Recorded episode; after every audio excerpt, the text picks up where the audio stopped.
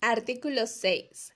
La manifestación de las ideas no será objeto de ninguna inquisición judicial o administrativa, sino en el caso de que ataque a la moral, la vida privada o a los derechos de terceros, provoque algún delito o perturbe el orden público.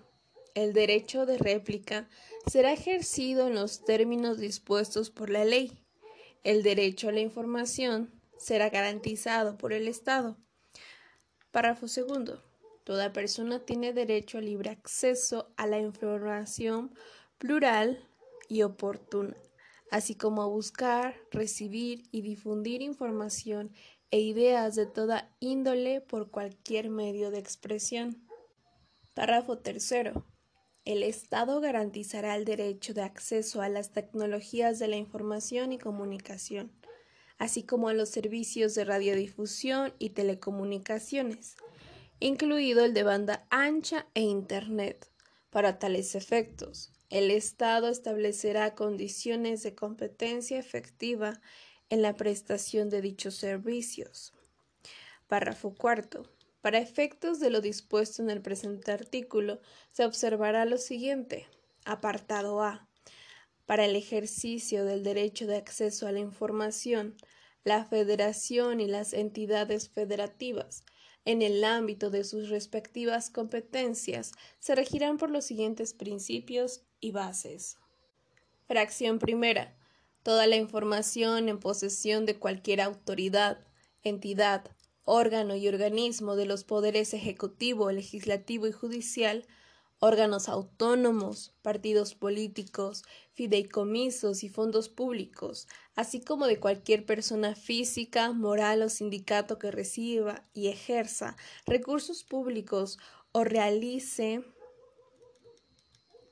actos de autoridad en el ámbito federal, estatal y municipal, es pública y solo podrá ser reservada temporalmente por razones de interés público y seguridad nacional, en los términos que fijen las leyes. En la interpretación de este derecho deberá prevalecer el principio de máxima publicidad. Los sujetos obligados deberán documentar todo acto que derive del ejercicio de sus facultades, competencias o funciones. La ley determinará los supuestos específicos bajo los cuales procederá la declaración de inexistencia de la información. Fracción segunda. La información que se refiere a la vida privada y los datos personales será protegida en los términos y con las excepciones que fijen las leyes. Fracción tercera. Toda persona, sin necesidad de acreditar interés alguno, o justificar su utilización, tendrá acceso gratuito a la información pública, a sus datos personales o a la rectificación de estos. Fracción cuarta. Se establecerán mecanismos de acceso a la información y procedimientos de revisión expedidos que se sustanciarán ante los organismos autónomos especializados e imparciales que establece esta Constitución. Fracción quinta. Los sujetos obligados deberán preservar sus documentos en archivos administrativos actualizados y publicarán, a través de los medios electrónicos disponibles, la información completa y actualizada sobre el ejercicio de los recursos públicos y los indicadores que permitan rendir cuenta del cumplimiento de sus objetivos y de los resultados obtenidos. Fracción sexta.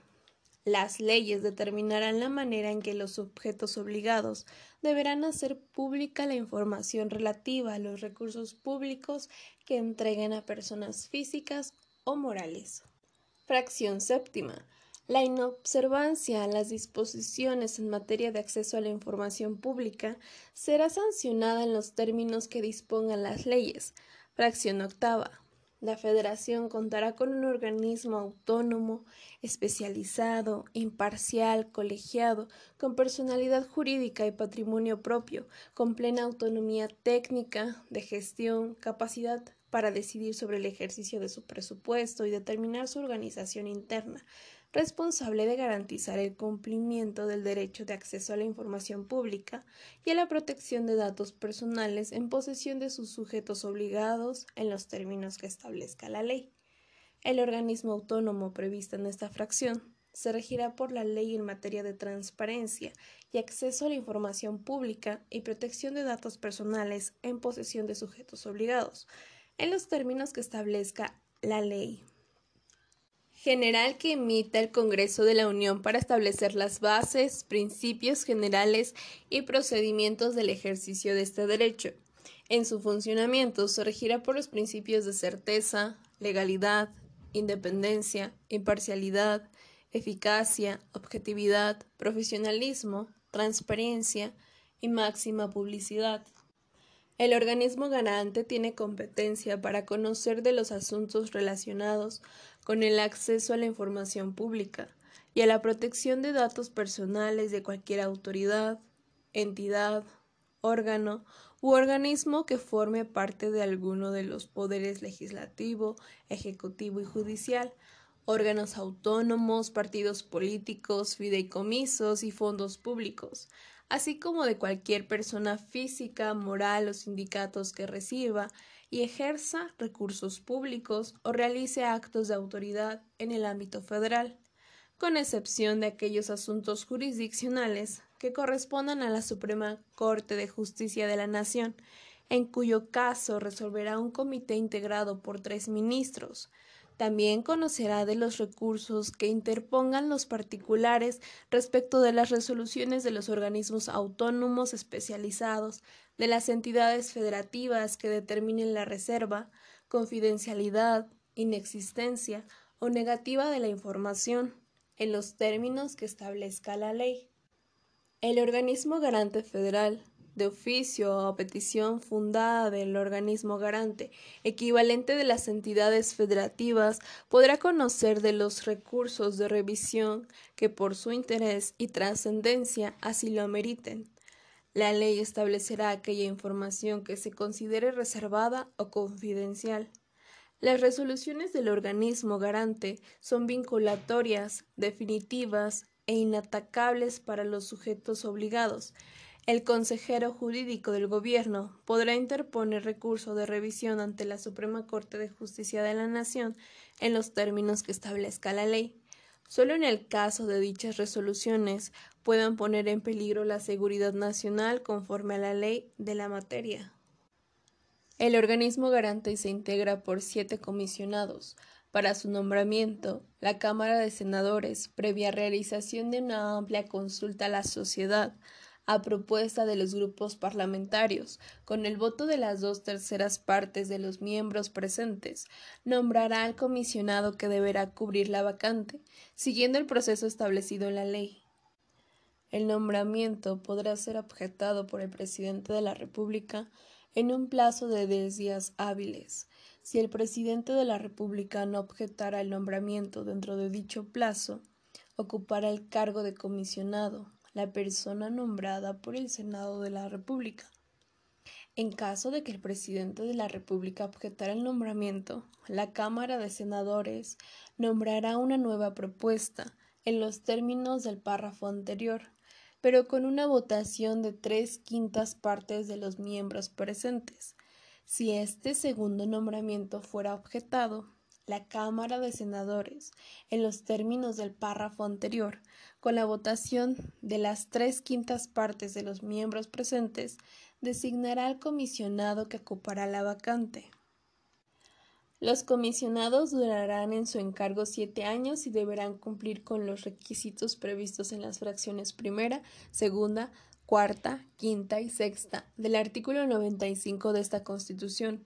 No podrán tener otro empleo, cargo o comisión, con excepción de los no remunerados en instituciones docentes, científicas o de beneficencia. Solo podrán ser removidos de su encargo en los términos del título cuarto de esta Constitución y serán sujetos del juicio político. En la conformación del organismo garante se procurará la equidad de género. El comisionado presidente será designado por los propios comisionados mediante voto secreto por un periodo de tres años con posibilidad de ser reelecto por un periodo igual. Estará obligado a rendir un informe anual ante el Senado en la fecha y en los términos que disponga la ley. El organismo garante tendrá un consejero consultivo, integrado por diez consejeros, que serán elegidos por el voto de dos terceras partes de los miembros presentes de la Cámara de Senadores. La ley determinará los procedimientos a seguir para la presentación de las propuestas por la propia Cámara. Anualmente serán sustituidos los dos consejeros de mayor antigüedad en el cargo, salvo que fuesen propuestos y ratificados para un segundo periodo. La ley establecerá las medidas de apremio que podrán imponer el organismo garante para asegurar el cumplimiento de sus decisiones. Toda autoridad y servidor público estará obligado a coadyuvar con el organismo garante y sus integrantes para el buen desempeño de sus funciones. El organismo garante coordinará sus acciones con la Auditoría Superior de la Federación, con la entidad especializada en materia de archivos y con el organismo encargado de regular la captación, procesamiento y publicación de la información estadística y geográfica, así con los organismos garantes de las entidades federativas, con el objetivo de fortalecer la rendición de cuentas del Estado mexicano. Apartado B. En materia de radiodifusión y telecomunicaciones. Fracción primera el Estado garantizará a la población su integración a la sociedad de la información y el conocimiento mediante una política de inclusión digital universal con metas anuales y sexenales. Fracción segunda. Las telecomunicaciones son servicios públicos de interés general, por lo que el Estado garantizará que sean prestados en condiciones de competencia, calidad, pluralidad, cobertura universal, interconexión, convergencia, continuidad, acceso libre y sin injerencias arbitrarias. Fracción tercera. La radiodifusión es un servicio público de interés general, por lo que el Estado garantizará que sea prestado en condiciones de competencia y calidad y brinde los beneficios de la cultura a toda la población, preservando la pluralidad y la veracidad de la información, así como el fomento de los valores de la entidad nacional, contribuyendo a los fines establecidos en el artículo tercero de esta Constitución.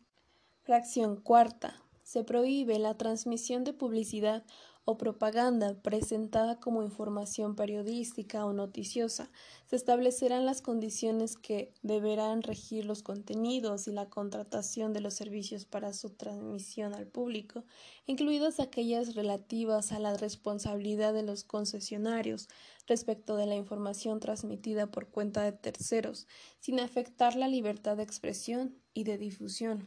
Fracción quinta.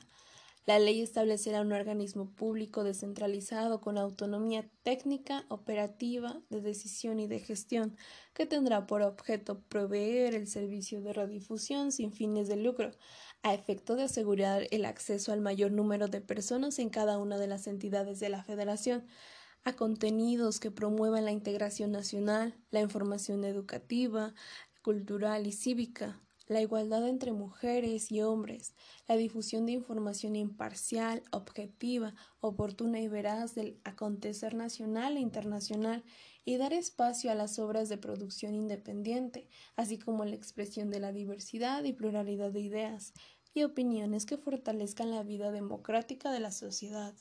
El organismo público contará con un Consejo Ciudadano con el objetivo de asegurar su independencia y una política editorial imparcial y objetiva.